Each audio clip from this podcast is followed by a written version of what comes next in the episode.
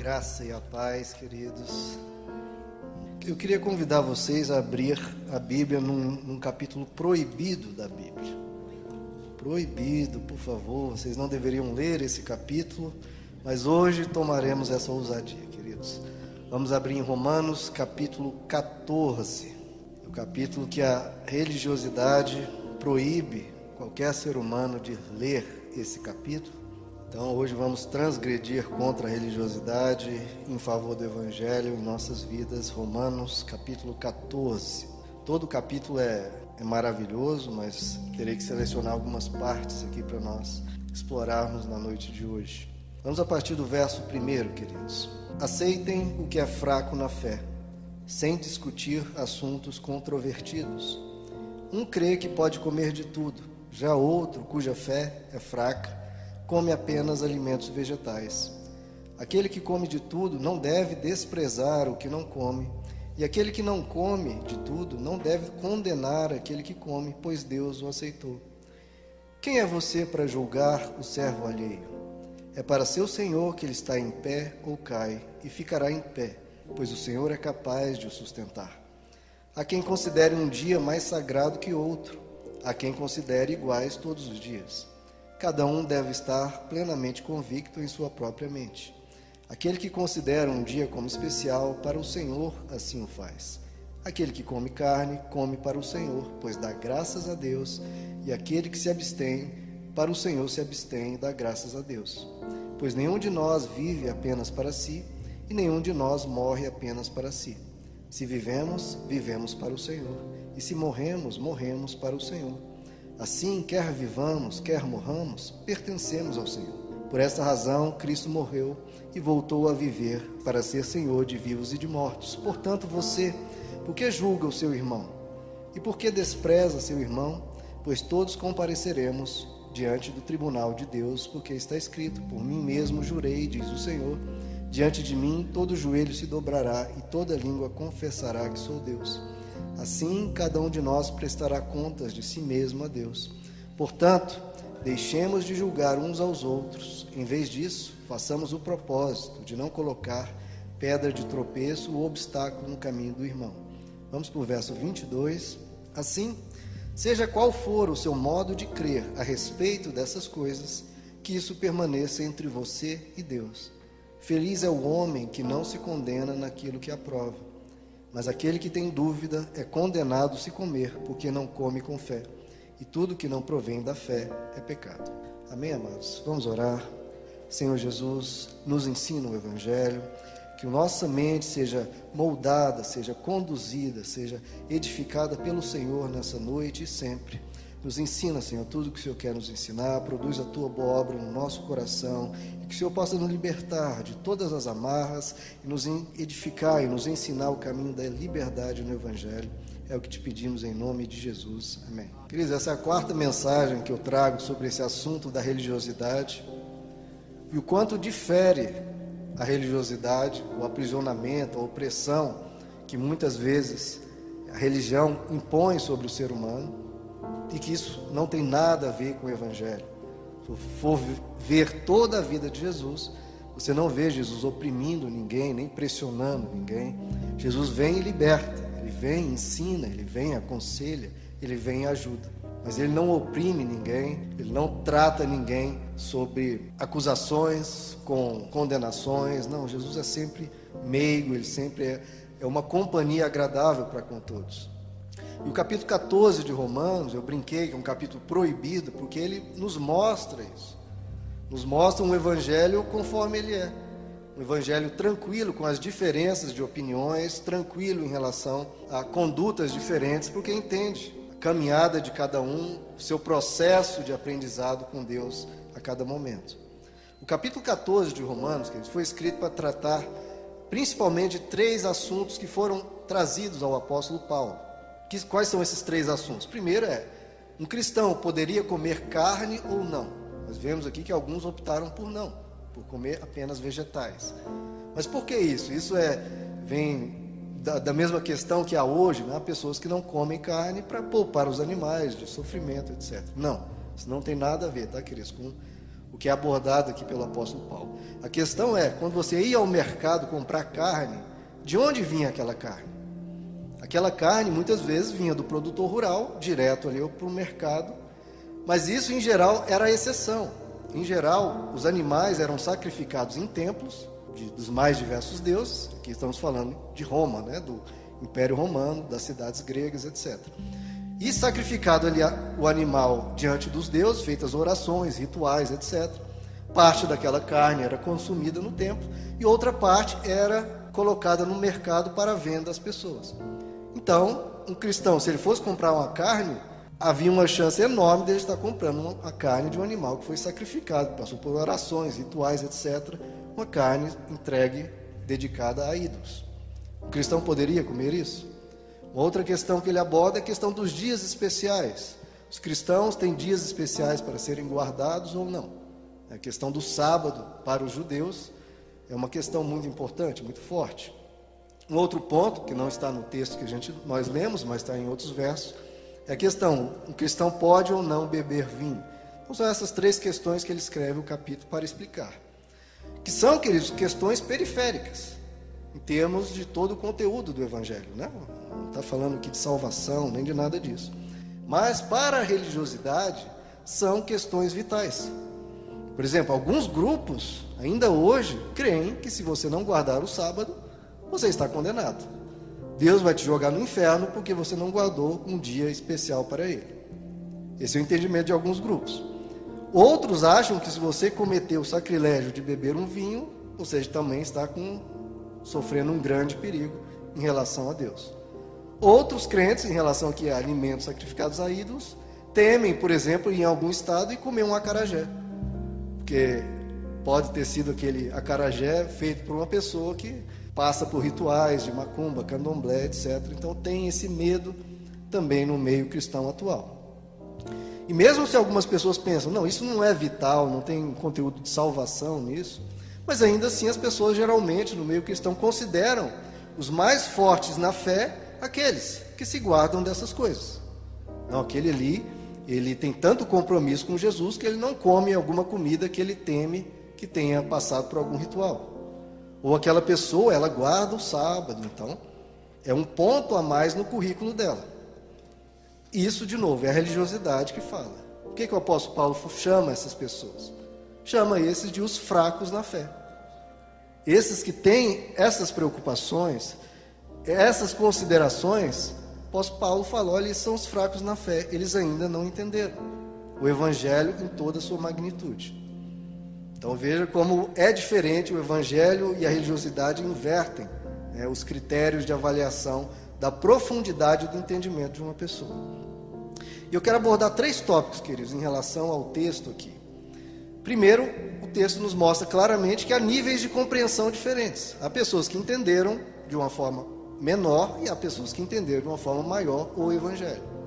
Então há gradações aí na caminhada, que é óbvio. Né? Qualquer pessoa, em qualquer nível, em qualquer conhecimento humano, qualquer aos iniciantes e aos que estão mais experimentados.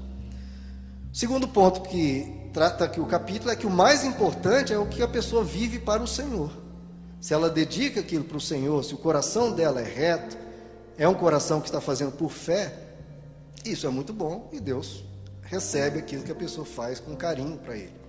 E o terceiro ponto que o capítulo trata de forma constante é a questão de julgarmos pessoas que têm algum entendimento, alguma prática diferente da nossa. Bom, vejam comigo, queridos, no verso primeiro, sobre os níveis de compreensão diferentes. Verso primeiro, aceitem o que é fraco na fé, sem discutir assuntos controvertidos. E no verso 22, Assim, seja qual for o seu modo de crer, por incrível que pareça, há pessoas que creem em coisas diferentes. A respeito dessas coisas, que isso permaneça entre você e Deus. Feliz é o homem que não se condena naquilo que aprova. Então veja só, o próprio apóstolo Paulo ele não quis padronizar, olha, todo mundo tem que ser igualzinho, todo mundo tem que seguir a risca o que eu estou dizendo, pelo menos nessas questões periféricas. Agostinho ele diz uma frase que para mim resume muito bem o evangelho nisso. No essencial, temos que ter a unidade. Conhecimento de Deus, Jesus Cristo, a sua morte, a sua ressurreição, salvação pela fé, praticarmos o bem, vivermos o amor, no essencial, a unidade. No secundário, a liberdade. Em tudo, o amor. Para mim, eu acho que isso é, é, é, brilhante, tem que ser assim. As coisas que são secundárias, nós temos que ter um certo nível de, de compreensão em relação à caminhada de cada um, de não transformar pessoas todos em tijolos iguaizinhos. Não. Entender que há uma diferença na caminhada de cada um e todos nós estamos progredindo. Há cinco anos atrás eu tinha uma certa compreensão, há dois anos atrás eu tinha outra. Hoje, graças a Deus, a gente vai caminhando e vai crescendo. Então a gente tem que compreender os irmãos que ainda estão com uma certa dificuldade em uma área, porque ele pode ser mais forte que você em outra área. Então a gente ter essa noção e essa compreensão de cada um na sua caminhada, na sua jornada. Então o evangelho, ele supõe a tolerância, porque supõe que há um caminhar. A vida com Deus não é você pegar um manual, decorou, acabou. Não. É um caminhar com Deus. É uma jornada. E nas várias áreas da vida, né? Então há áreas da sua vida que você está lá na frente, e há outras áreas que você está aqui mais atrás. Então, diante disso, o que o apóstolo Paulo propõe é você tem que ter uma tolerância com as pessoas. A religião não, a religiosidade ela impõe um ensino esmagador e todo mundo tem que fazer uma obediência imediata, sem muitas vezes entender o porquê daquilo. Isso não é evangelho. O evangelho é uma transformação da mente. Se a pessoa obedece aquilo sem saber o porquê, isso aí está sendo uma pessoa amestrada. Isso não é um entendimento, não é uma transformação.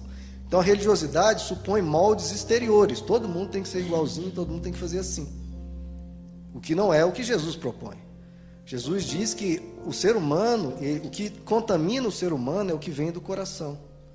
Então, se não mudar o coração, não mudou a fonte dos maus desígnios dos nossos pensamentos.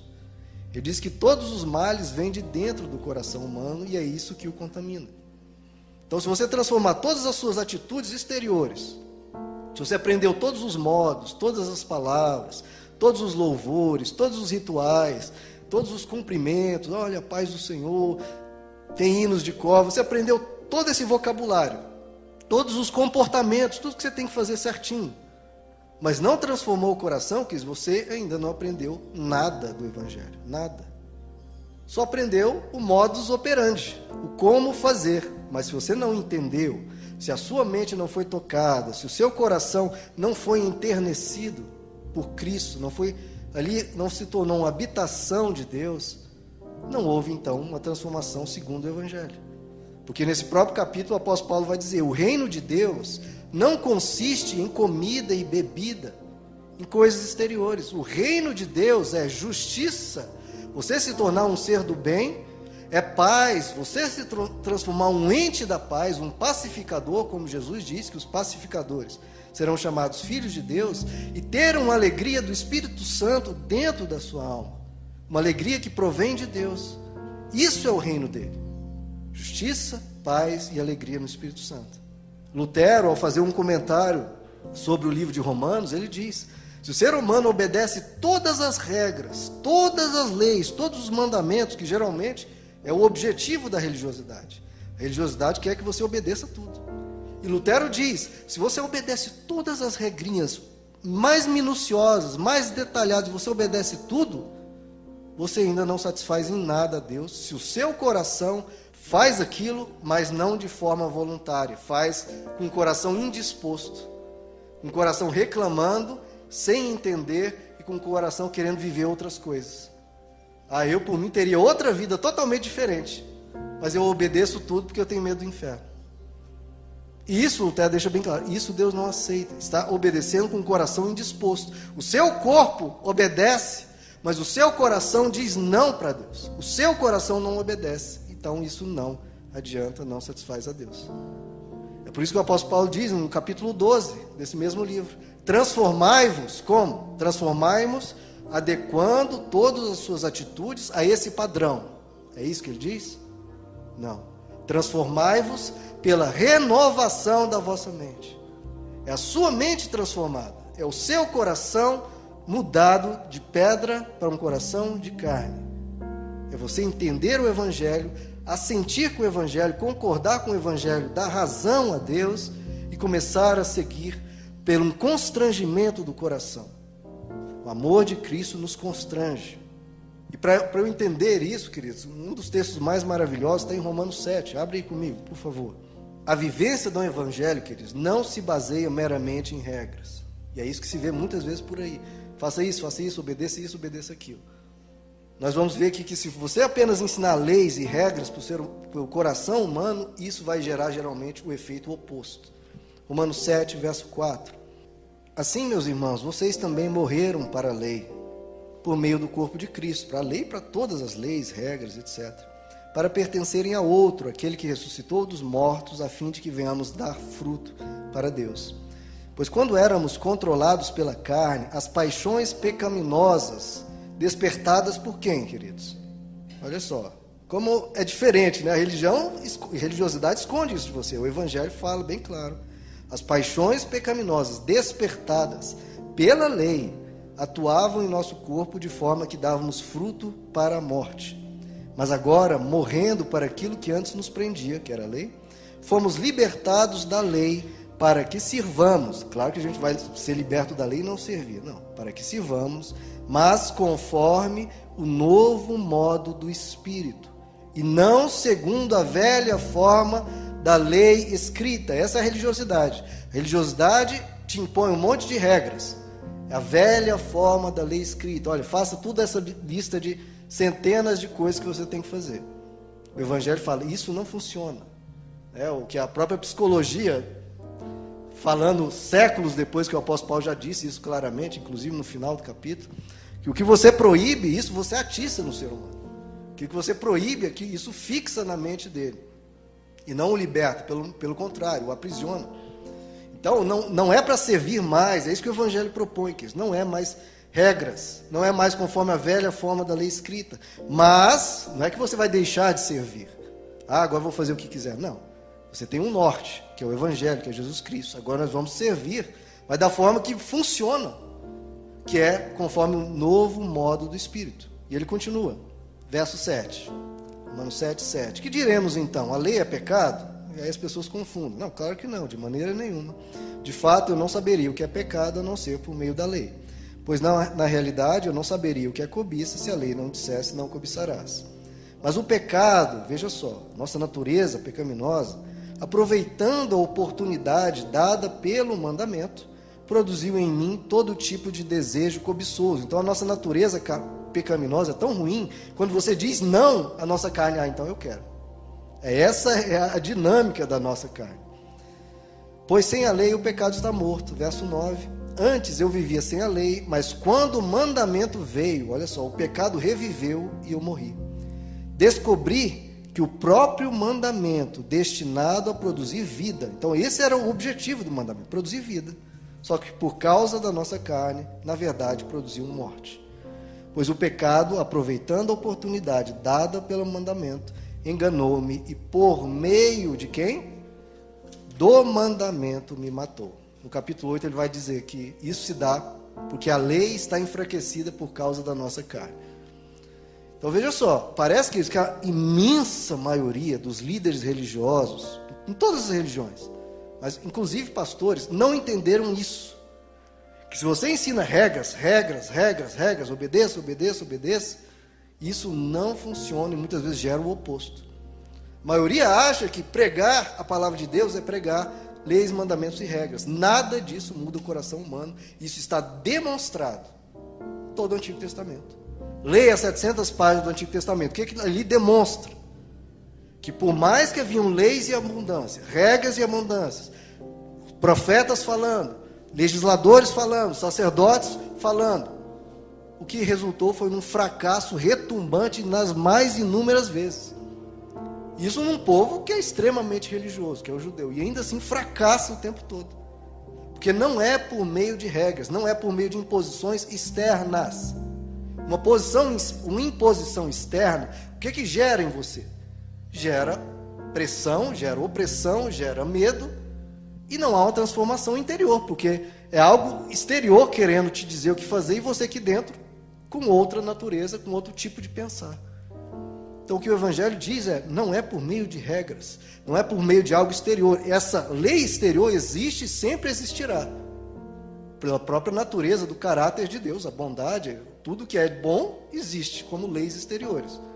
Mas na mudança não pode começar de fora para dentro, a mudança tem que começar de dentro para fora.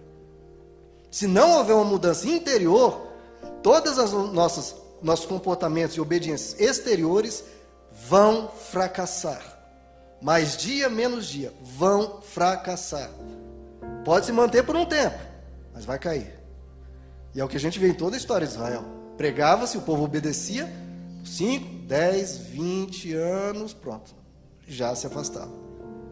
Ou então vai transformar a pessoa numa pessoa amestrada, num robô. A gente vê também muitas pessoas religiosas que são tão massacradas por regras, regras, regras, que aquela pessoa se torna uma pessoa quase sem vida, um robô, ou então uma pessoa amestrada, né? aquele animal que tomou tanto choque que faz aquilo ali direitinho. Mas não houve mudança interior, não houve libertação, não houve um coração assim, jubiloso em Deus. Porque muitos desses que estão pressionados por tantas regras, até obedecem, mas sem vida, sem alegria. Não é essa a proposta do Evangelho. Jesus diz: Eu vim para que tenham vida e vida em abundância. Então Ele quer que a gente seja, sejamos pessoas que seguem os ensinos de Cristo, o Evangelho, mas de uma forma que parta de você, de uma forma voluntária, de uma forma disposta e de um coração movido por todo o que você entendeu e pelo amor que te transformou. Então, tem uma frase que eu vi que eu achei bonita no Facebook, né? Que quanto mais você se organiza do lado de dentro, mais a vida se organiza do lado de fora. Isso é o Evangelho. Quanto mais você se organiza do lado de dentro, mais a vida fica organizada do lado de fora. Mas as pessoas continuam pregando leis, regras, comportamentos.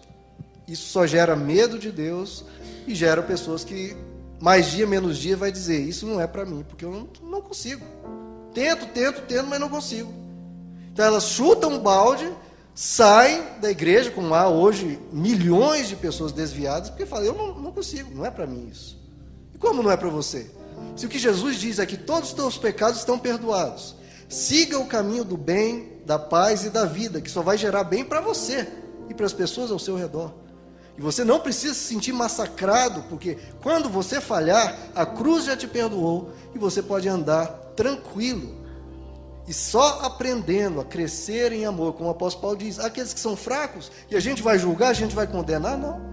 Vamos aguardar o Espírito Santo produzir, porque como ele diz, para o seu Senhor que ele está em pé ou cai, e ficará de pé, porque é o Senhor que vai fazer.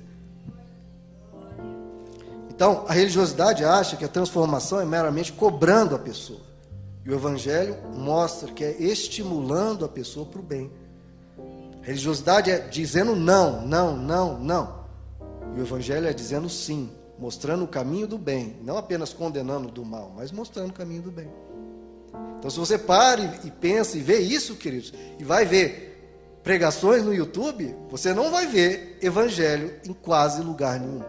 Em quase lugar nenhum, queridos. Me dá uma tristeza isso. Porque as pessoas acham, vê lá um cara massacrando, falando, ah, você tem que obedecer isso, isso, aquilo, aquele cara daqueles berros, aquelas coisas. Poxa, esse homem é santo, eu tenho que realmente obedecer. Mas isso não funciona. É isso. Tem que seguir aquilo. Mas não é por meio de broncas, de sermões, de regras. É por meio do ensino e o estímulo de todos nós a praticarmos o amor. É assim que o Evangelho ensina, queridos. Você falar, ah, isso pode, isso não pode, minha religião permite, minha religião não permite. Não é assim, queridos, que se prega o Evangelho. Isso não transforma o ser humano, como você pode ver em todo o Antigo Testamento. E no Novo Testamento você vai ver que não se faz assim. Não se ensina o que fazer, se mostra o que você deve ser. Porque você sendo aquilo, o fazer vem consequentemente, de forma natural, de forma espontânea, de forma desejosa e jubilosa. Sem forçar alguém que não é, que nós somos pecadores. Você forçar um pecador a fazer o bem, não dá certo. Você transformar um pecador num, num ser que ama a Deus e ama o próximo, aí flui obediência. E flui de uma forma tranquila. De uma forma que a própria pessoa deseja, de corpo e alma, viver esse bem. Veja agora no verso 7, queridos, lá de Romanos 14. Então, o principal não é se adequar a moldes exteriores, o principal é o nosso intuito de agradar a Deus. Romanos 14, verso 7. Pois nenhum de nós, olha, isso aqui tem muitas diferenças, mas olha o que é o principal: nenhum de nós vive apenas para si. Nenhum de nós somos egoístas, não. Nenhum de nós morre apenas para si. Não, não somos egoístas. Se vivemos, nós vivemos para o Senhor, para a prática do bem. E se morremos, morremos também para o Senhor. Assim, quer vivamos, quer morramos, pertencemos ao Senhor. Por esta razão, Cristo morreu e voltou a viver, para ser Senhor de vivos e mortos. E no verso 23, mas aquele que tem dúvida é condenado se comer, porque não come com fé. Tudo que não provém da fé é pecado. Então, o principal, queridos, é a nossa fé em Jesus Cristo. Lembra que Agostinho diz? No essencial, a unidade. Qual que é a unidade? Se nós vamos viver essa vida, a gente vive em Deus. Se nós formos morrer amanhã, nós morremos em Deus. Ele é o nosso Senhor. É pela fé, queridos. É vivendo essa fé do Evangelho. Nós pertencemos ao Senhor. No secundário, nessas coisas periféricas, há uma certa liberdade. Então, o que, que Deus importa principalmente para nós é a fé. Que ele também diz no, no capítulo 1, ele diz: No Evangelho é revelada a justiça de Deus, uma justiça que do princípio ao fim é pela fé. Como está escrito: o justo viverá pela fé. Então não é pelos comportamentos, é pela fé. É você entregando a sua vida a Deus. Você querendo Deus. Porque você fazendo isso, o próprio Espírito Santo vem e te ajuda nesse transformar. Então, o que Deus procura, queridos, principalmente, é a transformação do nosso coração. Não é meramente, como eu digo, disse e repito, não é meramente transformar atitudes, que é algo temporário, e não é uma mudança genuína. A mudança se dá no seu coração, que, como Jesus diz, é do coração que vem os maus desígnios. Como mandaram, já tem um tempo, um vídeo de uma jovem falando, né, dando aquele sermão, aquela bronca, porque os evangélicos, isso e aquilo, não estão levando seriedade. Falei, olha, isso, isso tem a sua importância, falar dessa forma. Mas se não houver esse ensino do amor de Deus e nos e mostrar o Deus que perdoa para que sejamos transformados por dentro, isso não transforma ninguém. Não transforma.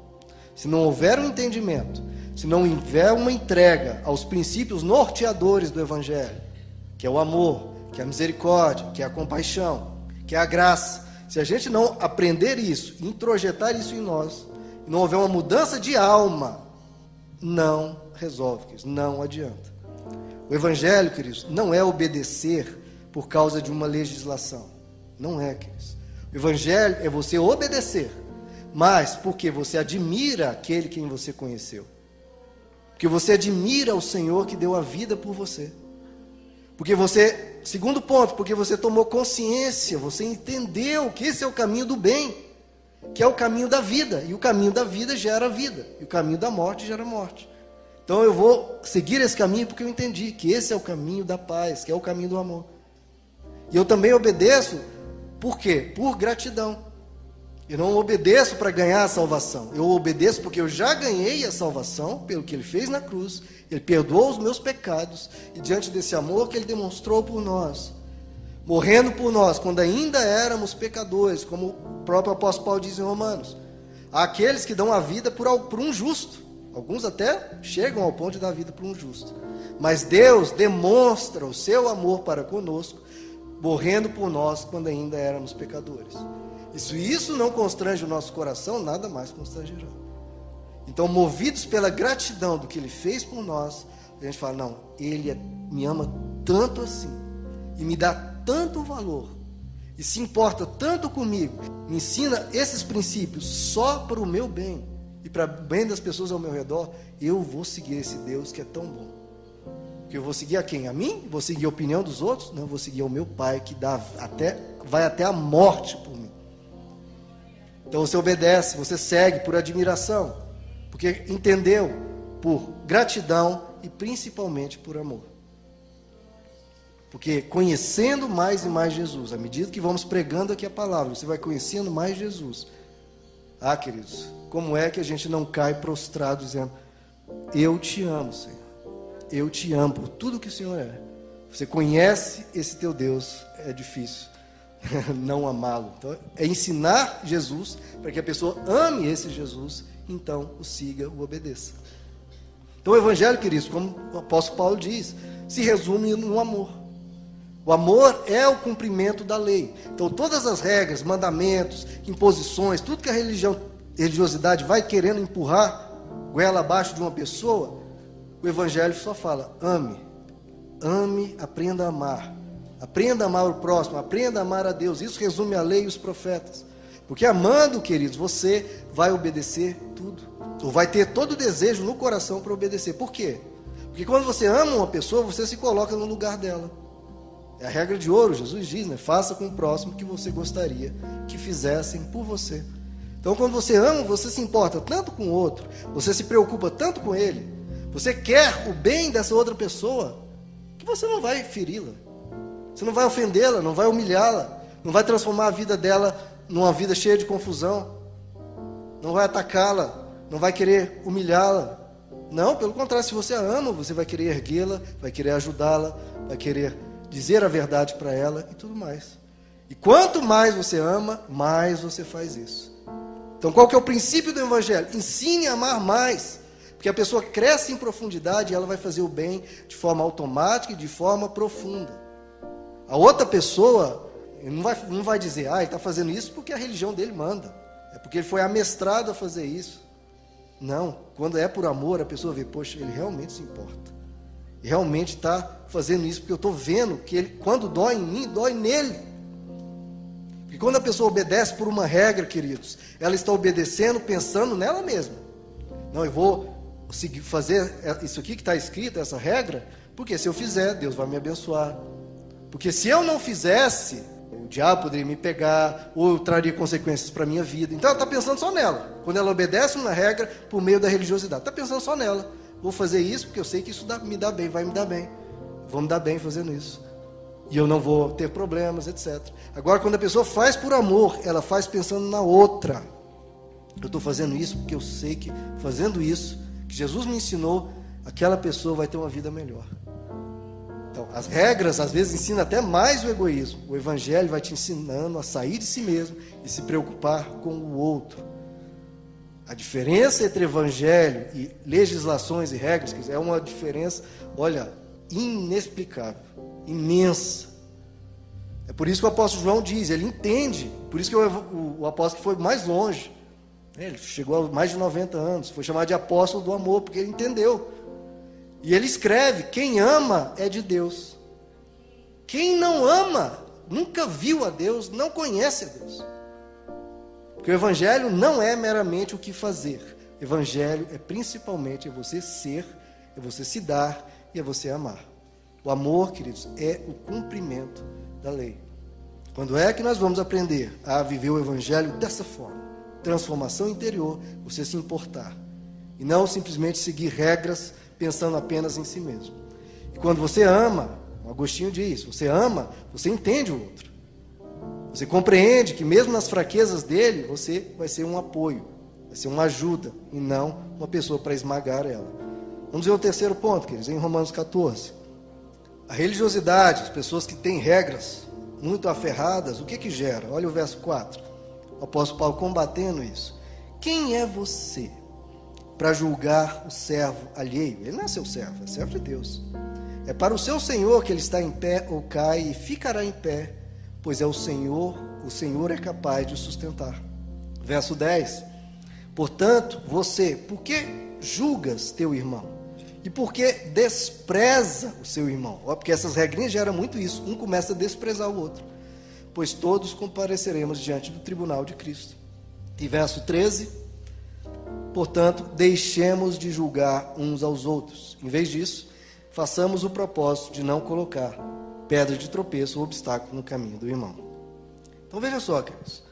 Se você põe regras aferradas em vez de seguir o evangelho dessa forma, de você amar, de você ser uma pessoa tolerante, de você ser uma pessoa amiga, pelo contrário, regras ferrenhas e rigorosas, a religiosidade te dá a certeza, a certeza que o dia que você cometer um deslize, por menor que seja, ou mesmo algo grave, você será esmagado será destruído, será linchado.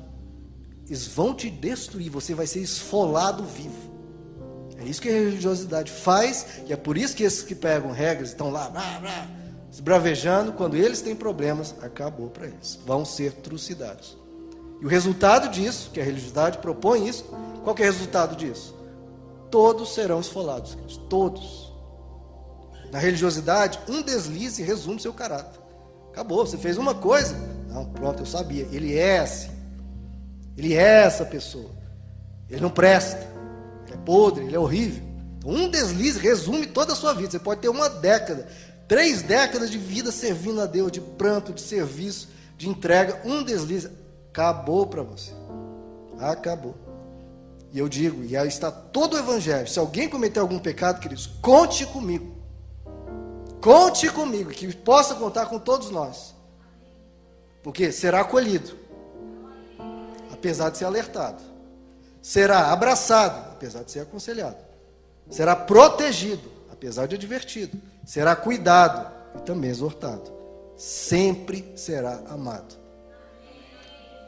Tem que ser assim. Assim é evangélico. E como eu já citei numa pregação, João capítulo 8, tentaram tirar todo o trecho da Bíblia, várias versões da Bíblia antigas, não tinha o trecho onde Jesus perdoa a mulher adúltera. Aquele trecho, né, que tentam, vão atirar pedras na mulher, e Jesus diz: quem não tiver pecado, que atire a primeira pedra. Todos deixaram a pedra, e a mulher ali com medo, prestes a ser morta. Jesus diz: Cadê os teus acusadores? E ela diz: Não sei, Senhor. Ele diz: Eu também não te condeno. Vá em paz não peques mais, para que não te suceda algo pior. Tentaram tirar esse trecho da Bíblia, queridos. Tanto é a religiosidade que quer condenar as pessoas, achando que Jesus estava muito leve com a, com a mulher adúltera. E os homens machões da antiguidade, não, isso aí, se as mulheres lerem isso, vão ter problemas. Quando Jesus não estava autorizando, pelo contrário, ele diz: está perdoado, mas não peques mais, porque isso só vai trazer tragédia para a sua vida. Então, queridos, a religiosidade ela tem sede de sangue, sede. O evangelho só pensa em acolher. Por isso que um dos trechos que eu mais gosto é: a misericórdia triunfa sobre o juízo. A misericórdia triunfa sobre o juízo. Gálatas 6, o apóstolo Paulo diz: Se alguém for surpreendido em algum pecado, vocês que são espirituais, então os espirituais dessa igreja, prestem atenção nisso. Se alguém for surpreendido em algum pecado, não é para sair divulgando, não é para sair condenando, não é para ir difamando a pessoa. Não. Se alguém for surpreendido em algum pecado, os que são espirituais, que são do Evangelho, deverão restaurar essa pessoa em mansidão. Isso é Evangelho, queridos. A preocupação é a pessoa pisou na bola, ela fez isso, ah, que horrível, não presta. Não, acaba com isso. O objetivo é restaurar essa pessoa. Como? Com mansidão tranquilo, sem escândalo, sem escarcel. Vamos restaurar essa pessoa com toda a mansidão, com todo amor. Porque foi isso que Deus fez na cruz por nós. Um certo caso que o apóstolo Paulo pegou pesado, era um caso muito grave, claro, né? um caso muito grave, né? de um filho que tinha roubado a, a, a mulher do próprio pai, e todo mundo na igreja, o pai aqui e o filho roubado, roubou a mulher, do, a, a madrasta dele, sentado no banco de trás, todo ali, e o pai chorando e o filho lá, rindo do pai. Claro que o apóstolo Paulo bate de frente com isso, que achou, claro, é um absurdo. É o filho quase zombando de Deus e da congregação e do próprio pai. Né? Mas, depois de uma reprimenda que eles dão a essa pessoa, depois, na segunda carta, isso foi em 1 Coríntios, na segunda carta, o apóstolo Paulo escreve: Agora que ele se arrependeu, vocês devem perdoar-lhe e consolá-lo, perdoar e consolá-lo, para que ele não seja dominado por excessiva tristeza houve arrependimento, acabou. E ele diz: portanto, eu lhes recomendo que reafirmem o amor que vocês têm por ele. E ele diz mais adiante: sabe por quê? Se vocês não perdoar, ele diz: Satanás vai ter alguma vantagem sobre nós. Se há acusação, há humilhação, há tentativa de destruir uma pessoa por pecado que for, cuidado, queridos, porque isso dá vantagem a Satanás, porque ele é o acusador. É ele que quer destruir as pessoas. Nosso objetivo é sempre restaurar. Eu disse: não deixe que ele tenha vantagem sobre vocês. Perdoe. Reafirme o amor. Não deixe que ele seja consumido por excessiva tristeza. Jesus nos diz, queridos, para amar até os inimigos. E um amigo caído a gente vai pisar? Não, isso não tem nada a ver com o Evangelho. Então, a religiosidade faz com que o seu olhar seja de menos misericórdia. A religiosidade faz com que o seu coração endureça para com o fraco. O Evangelho não. Sempre, sempre, sempre amplia a sua misericórdia, a sua compreensão, o seu carinho por o outro, mesmo que ele tenha pisado na bola. Pastor Wagner disse hoje pela manhã, eu já tinha escrito essa mensagem, falou a mesma frase. A perdão, o perdão é o fundamento da estrutura do universo. Perdão, você já para para pensar nessa frase. O perdão é o fundamento da estrutura do universo. Porque se Jesus não tivesse morrido por nós, como diz o Evangelho, antes da fundação do mundo, se não houvesse esse plano, Deus sequer teria criado o universo, ou se tivesse criado, no momento que o ser humano pecasse, ele destruiria tudo. Então, o perdão permite que você exista, que o universo exista, que estejamos aqui.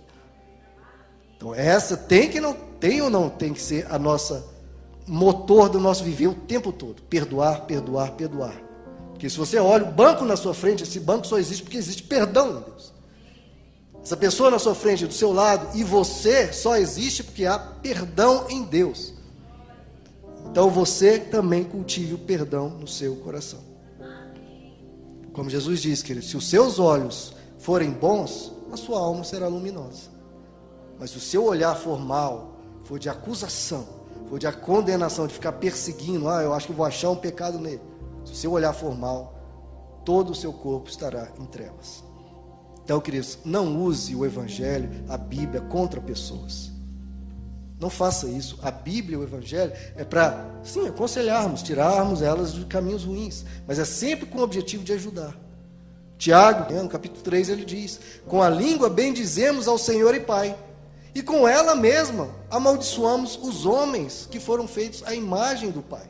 Peraí, qual, tem alguma incoerência aí. Se você abençoa a Deus, depois olha para baixo e amaldiçoa, esse aqui foi criado por aquele ali, e abençoado por ele, e amado por ele.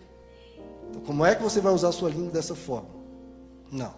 E também no capítulo 1, o Tiago diz: Se alguém se considera religioso, mas não refreia a sua língua, engana-se a si mesmo, e a sua religião não tem valor algum para Deus. Não tem valor algum. Vamos ficar de pé, queridos.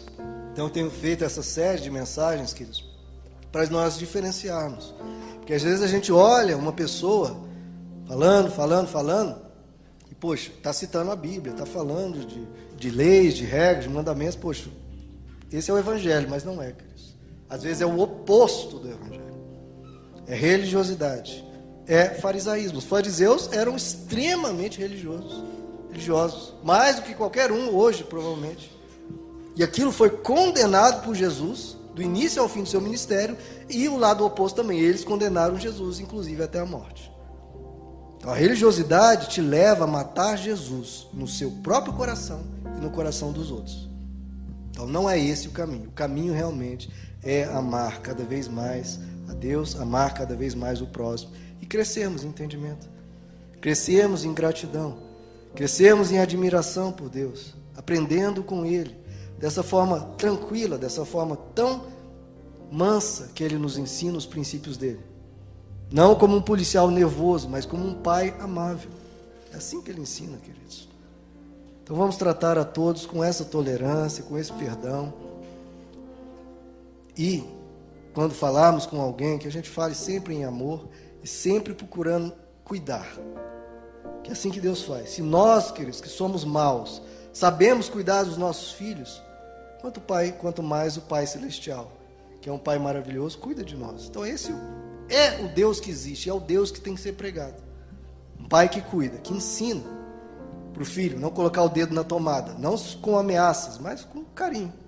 Senhor Jesus, queremos aprender o Senhor como o Senhor é não como um Deus falso da religiosidade, do qual as pessoas temem e que as pessoas não querem. E eu também não quero, e Jesus também não quis. Porque é um Deus que não existe e é um Deus opressor. E é um Deus que acabou matando Jesus. Senhor, nos ensina quem o Senhor é cada vez mais. Para que conhecendo a Ti, a gente cresça em amor pelo Senhor e nos ensina quem é o nosso próximo cada vez mais, para que a gente o ame e tenha um coração enternecido. O Senhor prometeu que tiraria o coração de pedra e nos daria o coração de carne, tiraria o coração da religiosidade, nos daria o coração segundo o Evangelho. Que todos os princípios do Evangelho estejam dentro de nós, não fora, dentro. Que o Senhor nos transforme pela renovação da nossa mente, para que possamos experimentar a boa, perfeita e agradável vontade do Senhor. Nos transforma por dentro, nos faz nascer de novo em cada área, em cada sentimento, nas nossas fraquezas, o Senhor possa tocar e nos curar, nos fortalecer, para nos tornarmos pessoas melhores. Porque ferimos às vezes aqueles a quem amamos, pisamos na bola, nas bolas várias vezes e não precisamos temer a Ti, pelo contrário, temos que correr para Ti, porque o Senhor nos ajuda o Senhor nos aconselha, o Senhor nos ensina. Então toca no coração de cada um aqui, Senhor, para aprender e ter sede e fome de Ti e do Evangelho, para que cresçamos todos juntos. Que esse ano de 2018 seja um ano de muita maturidade, muito fortalecimento. E principalmente nós crescemos em amor pelo Senhor, a gente entendendo quem o Senhor é, Senhor. Para que essa paixão enorme só cresça na nossa alma e a gente siga o Senhor para sempre. No essencial, a unidade. No secundário, a liberdade. Em tudo, absolutamente tudo. Isso é inegociável. O amor. Enche o nosso coração de amor. E nos ensina, Senhor, mais do que regras. Nos ensina a ser como o Senhor é. Que nós sejamos parecidos contigo, a tua imagem e a tua semelhança, transformados de verdade, em coração, em alma, em ser. Nós te agradecemos, Senhor, pelo Evangelho por essa verdade que liberta verdadeiramente, não aprisiona, nunca, jamais, mas a verdade, a verdade genuína, ela liberta, transformando todos nós. Obrigado, Senhor. Amém.